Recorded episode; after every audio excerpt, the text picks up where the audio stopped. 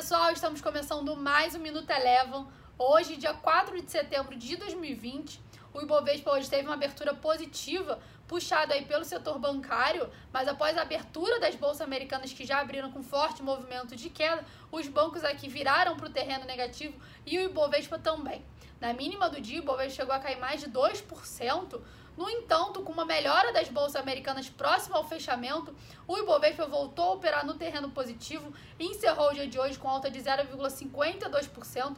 No entanto, no acumulado da semana teve queda de 0,88%. As empresas do setor de varejo de consumo, como Magazine Luiza, Via Varejo e B2W, durante ao longo de toda a sessão, vinham tendo um forte movimento de queda, mas após essa recuperação das bolsas americanas, por aqui também reduziram seu movimento de baixa. Nos Estados Unidos, hoje pela manhã a gente teve a divulgação do payroll, que mostrou uma criação de 1,37 milhão de novos postos de trabalho em agosto.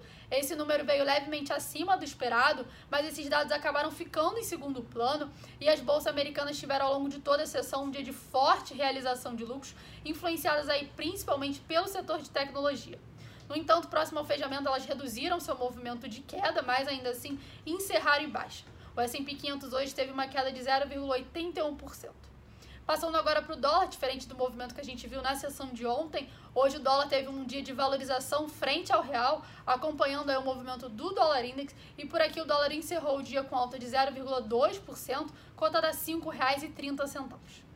Bom, e esse foi o nosso Minuto Eleven de hoje. Antes de, de encerrar, só queria dar um lembrete para vocês. Na próxima segunda-feira é feriado tanto aqui no Brasil quanto nos Estados Unidos, então as bolsas não abrem e elas voltam a funcionar normalmente na próxima terça-feira, dia 8 de setembro.